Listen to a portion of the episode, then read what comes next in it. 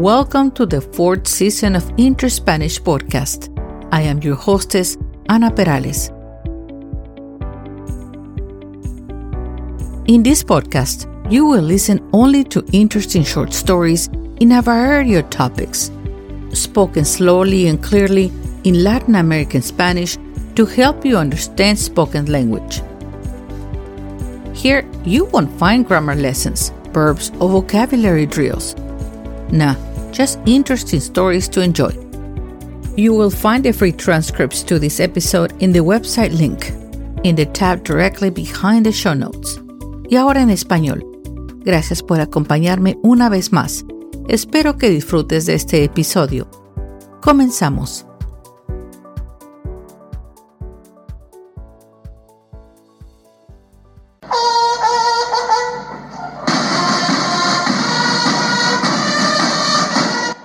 Hoy, 16 de septiembre del 2021, se cumplen los 211 años de la consumación de la independencia de México. Una fecha conmemorada por su valor patriótico y por eso todo el país está vestido de gala, en verde, blanco y rojo, y se siente en todo el país el orgullo mexicano y el patriotismo que se respira en el aire.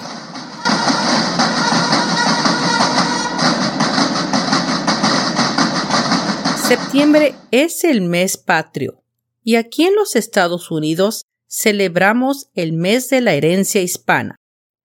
Es una celebración sumamente importante, ya que se evocan los logros, aportes y contribuciones de la presencia de los latinos en este país, y se celebra la cultura y las tradiciones de los residentes con raíces en México y los países de habla hispana de Centro y Sudamérica. En 1968, el Congreso autorizó al presidente Lyndon B. Johnson a que proclamara la Semana Nacional de la herencia hispana en septiembre por su gran simbología y valor, ya que muchos países latinoamericanos como Costa Rica, El Salvador, Guatemala, Honduras, Nicaragua, México y Chile celebran su independencia. Veinte años más tarde, el 17 de agosto de 1988, el presidente Ronald Reagan reiteró un reconocimiento más amplio de los estadounidenses de origen hispano y para ello el Congreso aprobó la Ley 100-402 que amplió la celebración por un periodo de 31 días al que se denominó Mes Nacional de la Herencia Hispana. Desde el 15 de septiembre al 15 de octubre. Para que México fuera una nación independiente, fue necesario un largo proceso que involucró la pérdida de muchas vidas, pero también la unión de un pueblo por un objetivo común, la libertad. Sin embargo, para entender la necesidad de tener un país independiente es necesario entender los hechos históricos que sucedieron, ya que incluyó diversas etapas que avanzaron hacia la consolidación de una nación con administración autónoma e independiente del virreinato de la Nueva España. A continuación, te presentaré una reseña completa sobre uno de los movimientos más importantes de mi país, la independencia de México.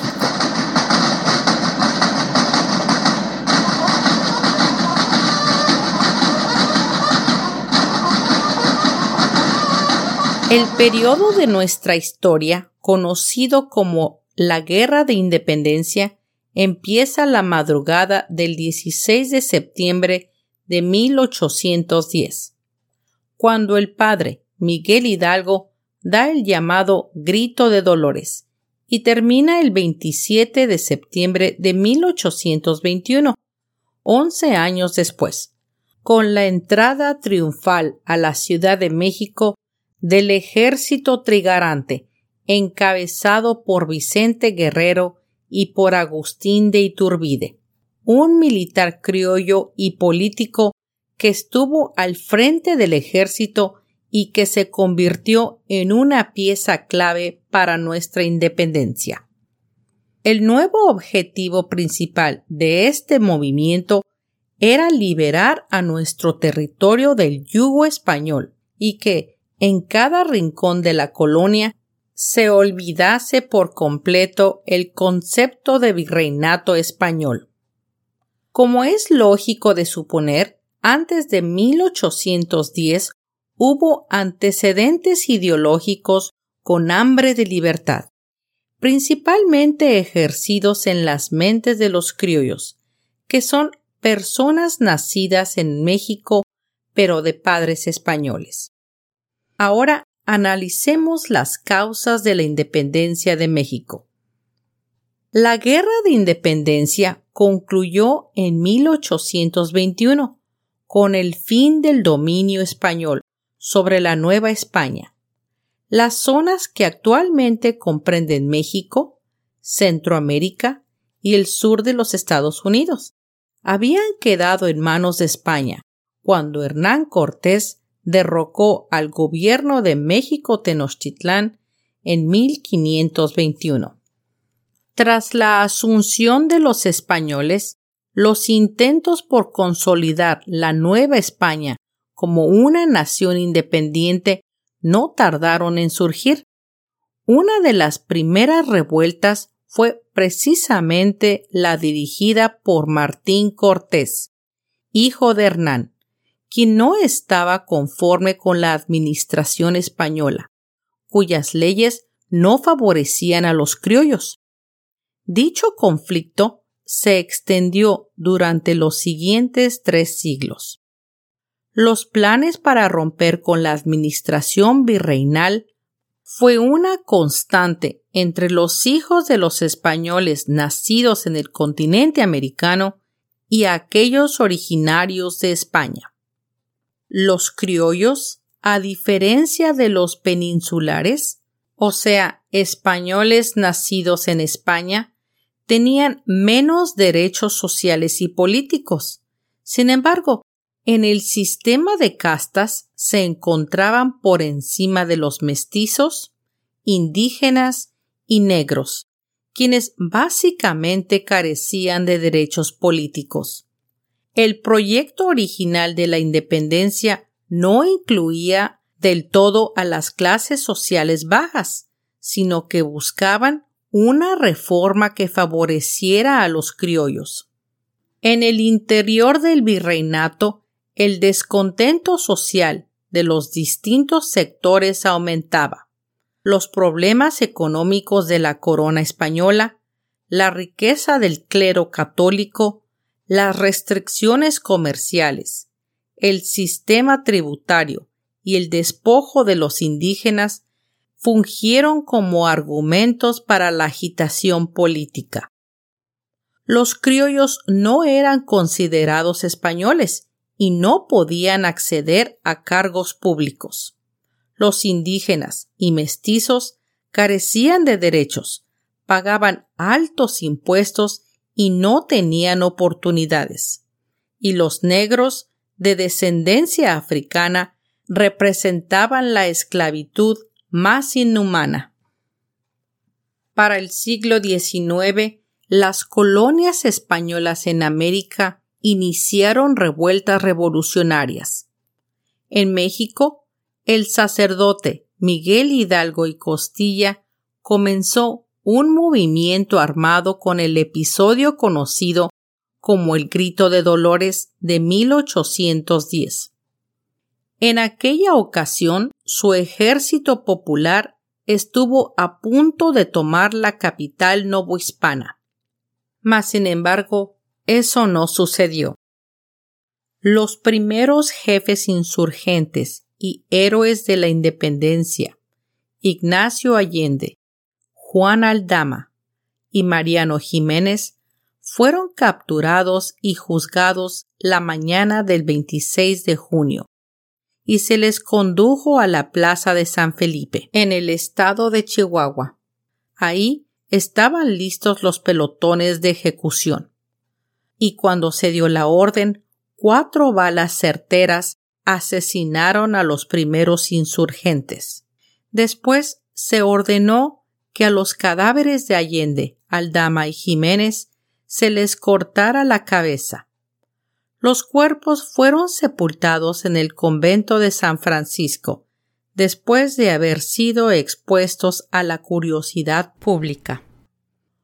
Un mes y unos días más tarde, Miguel Hidalgo correría la misma suerte. Las cabezas de Hidalgo, Allende, Aldama y Jiménez fueron transportadas a Zacatecas, Lagos y León. Finalmente, el 11 de octubre de 1811 llegaron a Guanajuato. Se colocaron dentro de unas jaulas de hierro y éstas fueron colgadas en las cuatro esquinas de la alhóndiga de Granaditas, en el estado de Guanajuato, México. Ahí estuvieron durante diez años hasta 1821.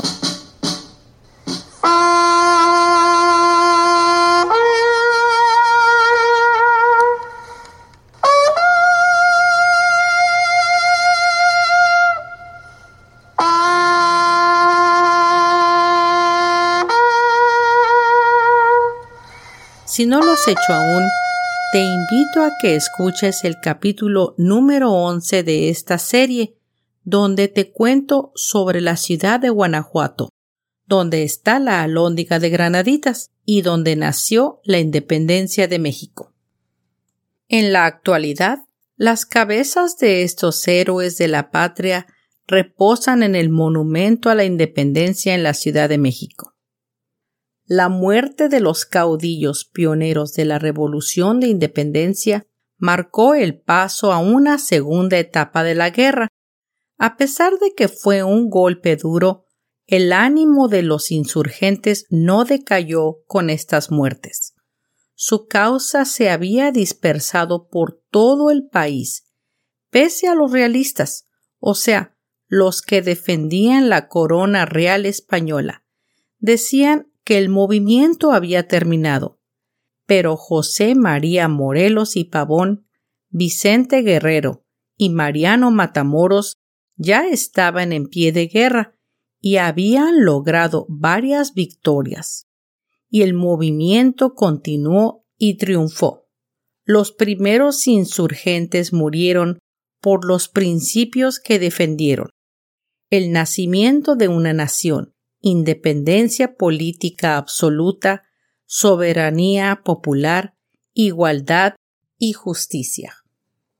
Durante el siglo XVIII, las revoluciones en Estados Unidos en 1776, en Francia en 1789 y en Haití en 1804 fueron los motores ideológicos externos para que las colonias hispanas generaran el anhelo de autonomía e independencia. Debido a la cercanía geográfica con Estados Unidos, los independentistas en México siguieron de cerca la revolución llevada a cabo en el país vecino y buscaron la forma de implementarla en el país. Y como si esto no fuera suficiente, en Europa el clima político estaba también bastante agitado. En 1808, Napoleón Bonaparte inició la invasión de la península ibérica. Cuando los franceses entraron a Madrid, el rey Carlos IV se vio obligado a abdicar y José Bonaparte, el hermano mayor de Napoleón, se instauró como el nuevo rey de España de 1808 a 1813. En 1809, la Nueva España, actual Ciudad de México, capital novohispana, se mantenía en calma. Sin embargo, En las provincias ya existía una fuerte agitación. Las reformas en el comercio y la baja producción agrícola desataron hambre y recesión económica. Por ello, los criollos decidieron movilizarse en unidad con mestizos e indígenas para arrebatar el poder a los españoles. Finalmente, el 16 de septiembre de 1810, Miguel Hidalgo dio inicio al movimiento armado de diez años que consolidaría a México como una nación independiente. De acuerdo con los historiadores, el estudio del desarrollo histórico de este importante movimiento revolucionario se puede entender mejor si se revisan detenidamente los siguientes cuatro momentos o etapas más trascendentales. Primera etapa. Abarca desde el grito de Dolores, el 16 de septiembre de 1810 hasta la batalla de Puente de Calderón, cuando el pueblo dirigido por Miguel Hidalgo, el cura de Dolores, llegó a su cita con la historia con su famoso estandarte guadalupano en mano y peleaba con mucha pasión. Sus fuerzas se calculan en alrededor de cien mil hombres, entre ellos criollos, indios y mestizos. Por su parte, los realistas, soldados leales al virrey y a la corona española, debían rondar entre los cincuenta mil efectivos. Miguel Hidalgo dirigió militar y políticamente la primer parte del movimiento independentista, pero tras una serie de derrotas fue capturado el 21 de marzo de 1811 y llevado prisionero a la ciudad de Chihuahua, fue juzgado y fusilado el 30 de julio del mismo año. Segunda etapa. José María Morelos fue un sacerdote, militar y político novohispano que destacó como jefe insurgente de la segunda etapa de organización de la Guerra de Independencia de México.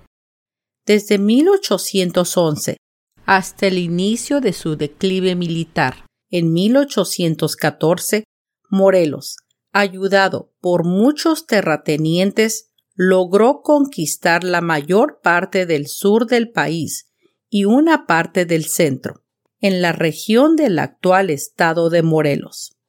Tras varias derrotas, fue capturado el 5 de noviembre de 1815, juzgado por la Inquisición y finalmente fusilado en San Cristóbal Ecatepec el 22 de diciembre de 1815. Tercera etapa. Con la muerte del siervo de la nación, como se le conocía a Morelos, se crea un gran vacío en el mando del grupo insurgente. En esta etapa, los principales personajes que corresponden son Vicente Guerrero y Javier Mina. La etapa abarcó de 1815 a 1821. Durante esta etapa, las fuerzas insurgentes comenzaron a desorganizarse y los realistas, aprovechando esta situación al mando del temible general Félix María Calleja, lograron rehacerse y recuperar la ofensiva. En esta etapa se rinde el último régimen insurgente y técnicamente los leales a la corona han ganado la guerra cuarta y última etapa. Esta transcurre del 24 de febrero de 1821 hasta el 27 de septiembre de ese mismo año, cuando el ejército trigarante, al mando del exrealista Agustín de Iturbide, entra triunfal junto con Vicente Guerrero a la Ciudad de México. El contingente compuesto por soldados del general Iturbide y los insurgentes que aún quedaban avanzó por la actual calle Madero en el centro histórico de la Ciudad de México hasta alcanzar la popular Plaza del Zócalo. Con este pasaje terminó formalmente la lucha por la independencia de México. Estados Unidos es el país más grande fuera de México que celebra esta fecha, con una comunidad de mexicanos que alcanzan los 36 millones de personas. Numerosos festivales en todo el país celebran el Día de la Independencia de México, con grandes celebraciones en las ciudades de Seattle, Atlanta, Minneapolis, Los Ángeles, Las Vegas y otros más. Por lo regular, estas celebraciones incluyen desfiles, conciertos y una versión local del Grito de Dolores de México recitada por un importante miembro de la comunidad local y, por supuesto, la oportunidad de disfrutar de platillos y bebidas con familiares y amigos en este día especial es igual de memorable estando en el extranjero que estando en México. ¿Cómo se celebra la independencia en México? En México, muchos familiares y amigos se reúnen la noche del 15 de septiembre para recibir la medianoche, tal como se hace la noche de Año Nuevo. Los edificios más emblemáticos del país se iluminan de forma especial con los colores de la bandera mexicana, verde, blanco y rojo, y generalmente esta celebración se replica en las plazas de las distintas ciudades de toda la República Mexicana. La celebración más grande de la independencia se lleva a cabo en el Zócalo de la Ciudad de México, donde más de 50.000 personas se reúnen el 15 de septiembre con banderas y vestidos típicos y tradicionales para disfrutar de conciertos, comida, diversos eventos y las presentaciones musicales que tienen lugar durante toda la noche, mientras esperan el famoso grito de la independencia a medianoche. En el episodio número 4 de esta serie, te cuento sobre el Centro Histórico de México. Escúchalo para que tengas una idea de cómo se ve el zócalo y dónde está localizado. Recuerdo de niña haber ido a ver este espectáculo en vivo con mi familia y maravillarme por los colores de las luces y sonidos de la música.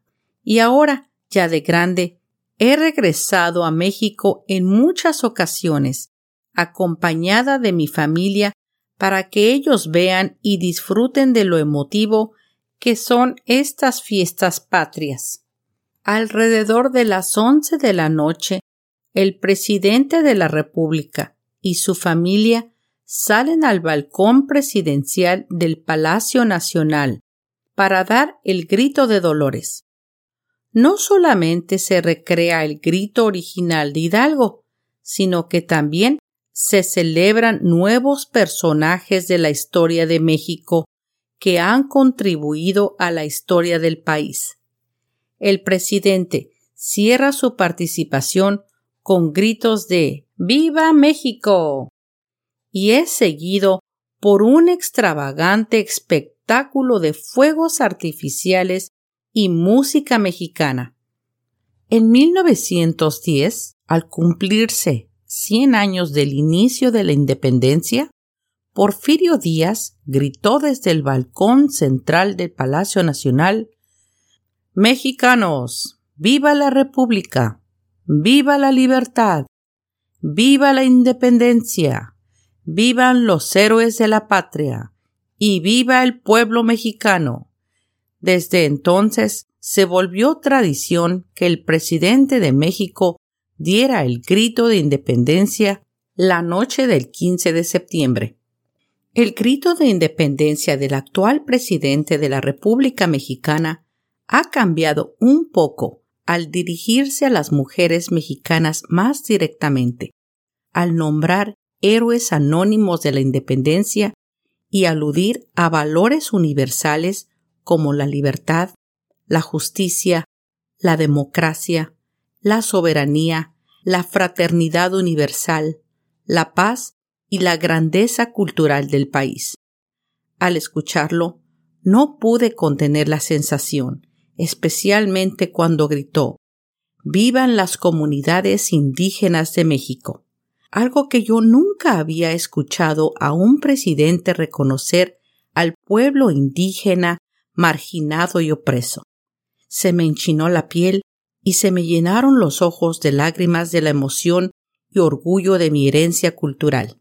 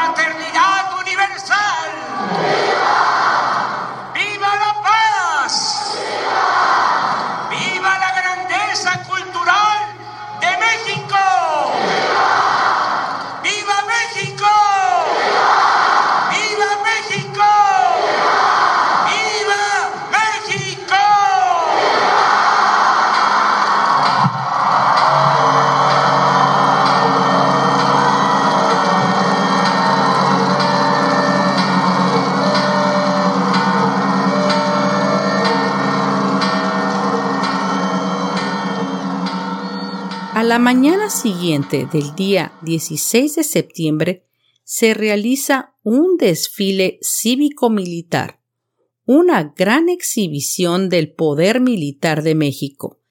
¡Qué emocionante! Pero, ¿cuál es el significado de este desfile?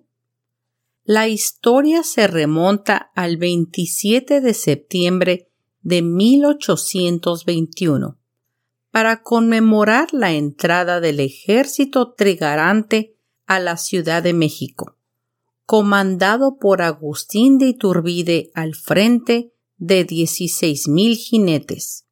Se llamaba trigarante debido a las tres garantías que defendía religión católica, independencia de México de España y la unión entre los bandos de guerra. Pero fue hasta el 16 de septiembre de 1825 cuando se realizó el primer festejo oficial por órdenes del presidente Guadalupe Victoria, con una fiesta cívica y popular. La ruta partió del Paseo de la Reforma a Palacio Nacional, la misma que siguió el ejército trigarante. El 16 de septiembre de 1896, la campana original de Dolores que usara Miguel Hidalgo fue trasladada a la Ciudad de México para ser colocada en el Palacio Nacional. El presidente Porfirio Díaz ordenó que el ejército federal hiciera una parada militar, o sea, un saludo de honor enfrente de la campana, lo que impactó a la población que pidió al año siguiente un evento similar. En 1935, el presidente Lázaro Cárdenas ordenó que los desfiles militares del 16 de septiembre se llevaran a cabo de manera ininterrumpida hasta convertirse en una tradición en México. Mas, sin embargo, en 1995, dos aviones T-33 y un F-5 chocaron durante las acrobacias aéreas, dejando un saldo de seis pilotos muertos y un herido, por lo que la demostración acrobática fue suspendida durante 11 años. No fue hasta el 2007 que los aviones de la Fuerza Aérea volvieron a participar en el desfile. La Fuerza Aérea libera humo blanco al finalizar el evento. Las Fuerzas Armadas y Guardia Nacional refrendan su lealtad a las instituciones y al pueblo de México, e inmediatamente se entona el himno nacional mexicano. Algunos de los muchos participantes son contingentes de Marina y el agrupamiento montado, así como el heroico Colegio Militar, quien también participa en el desfile. Se destaca la participación del Grupo de Respuesta a Emergencias y la Guardia Nacional, el heroico Cuerpo de Bomberos Navales y después aparece el contingente de la Marina Armada de México.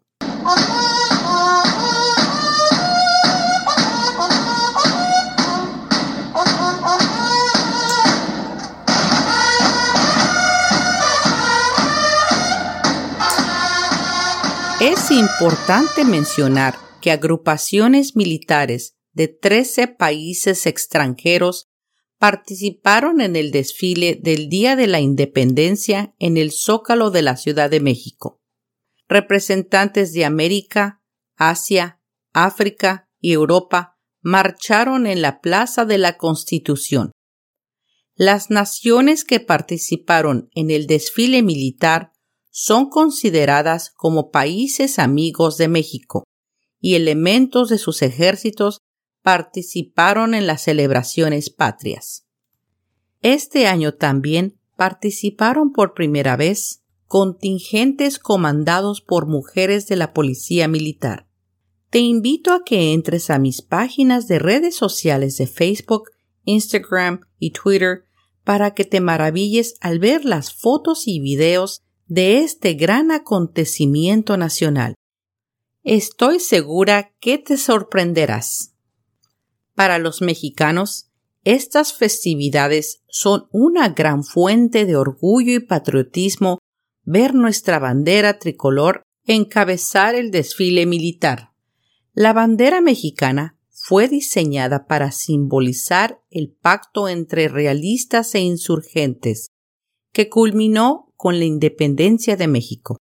Los principios que garantizaron este acuerdo fueron religión, independencia, unión. La bandera nacional mexicana actual fue confirmada en 1940 por el presidente Lázaro Cárdenas, quien oficializó el 24 de febrero como Día de la Bandera. En cuanto a los colores de la bandera, se ha acordado darle los siguientes significados. El verde simboliza la esperanza del pueblo en el destino de su raza, el blanco la unidad y el rojo la sangre que derramaron los héroes por la patria.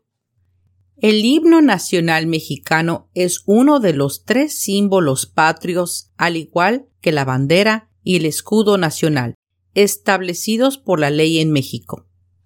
El diseño del escudo actual fue adoptado en septiembre de 1968.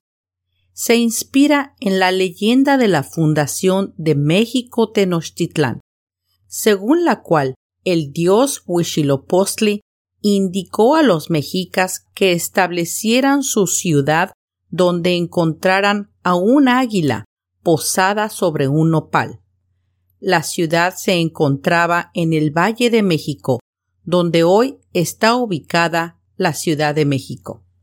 El himno nacional mexicano fue compuesto por el poeta mexicano Francisco González Bocanegra en 1853, mientras que la música fue obra del español Jaime Nuno. La letra del himno alude a victorias mexicanas en batallas, trata sobre la defensa de la patria, las virtudes del pueblo que la ejerce y el sacrificio que conlleva. La versión original estuvo compuesta por diez estrofas, pero a lo largo de los años se fueron reduciendo y quedó en solo cuatro estrofas y un estribillo. A continuación, compartiré contigo el himno nacional mexicano oficial pero solo las primeras cuatro estrofas, A ver qué te parece.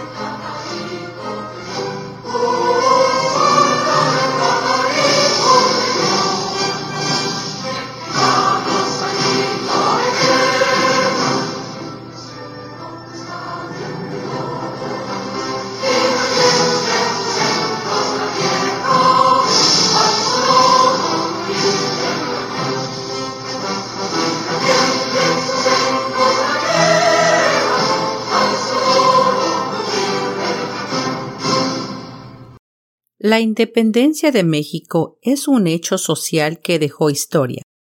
Gracias a los héroes que lucharon para que hoy tengamos un país libre y soberano. Conmemorar estas fechas patrias significa mucho gusto. Qué orgullo ser mexicano. A pesar de cualquier adversidad, siempre está por delante el orgullo que sentimos de pertenecer a esta nación, México. Así que nada nos detendrá para levantar nuestra cabeza muy en alto y gritar ¡Viva México!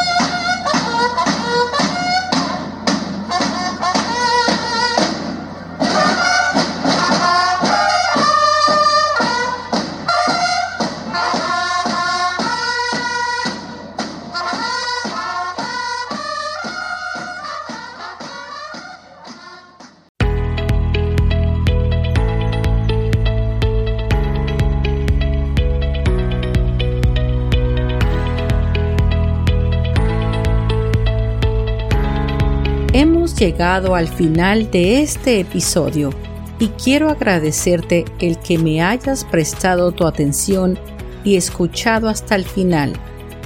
Yo espero que hayas disfrutado de esta narración y quiero invitarte a que entres a mis redes sociales de Interspanish. Ahí encontrarás más información y algunas fotos sobre los episodios. También puedes comentar hacer preguntas y comunicarte conmigo. También quiero invitarte a mi nuevo canal de YouTube, donde podrás no solo oír los episodios, pero también verlos. Son como una especie de mini documentales. Son pocos, pues voy empezando, pero creo que te van a fascinar. Suscríbete, hazle like y comenta y dime qué piensas para que pueda mejorar el canal. Yo te lo voy a agradecer. Si gustas, también me puedes enviar un correo electrónico a interspanishpodcast@gmail.com. Espero me acompañes al próximo episodio de Interspanish. Hasta pronto.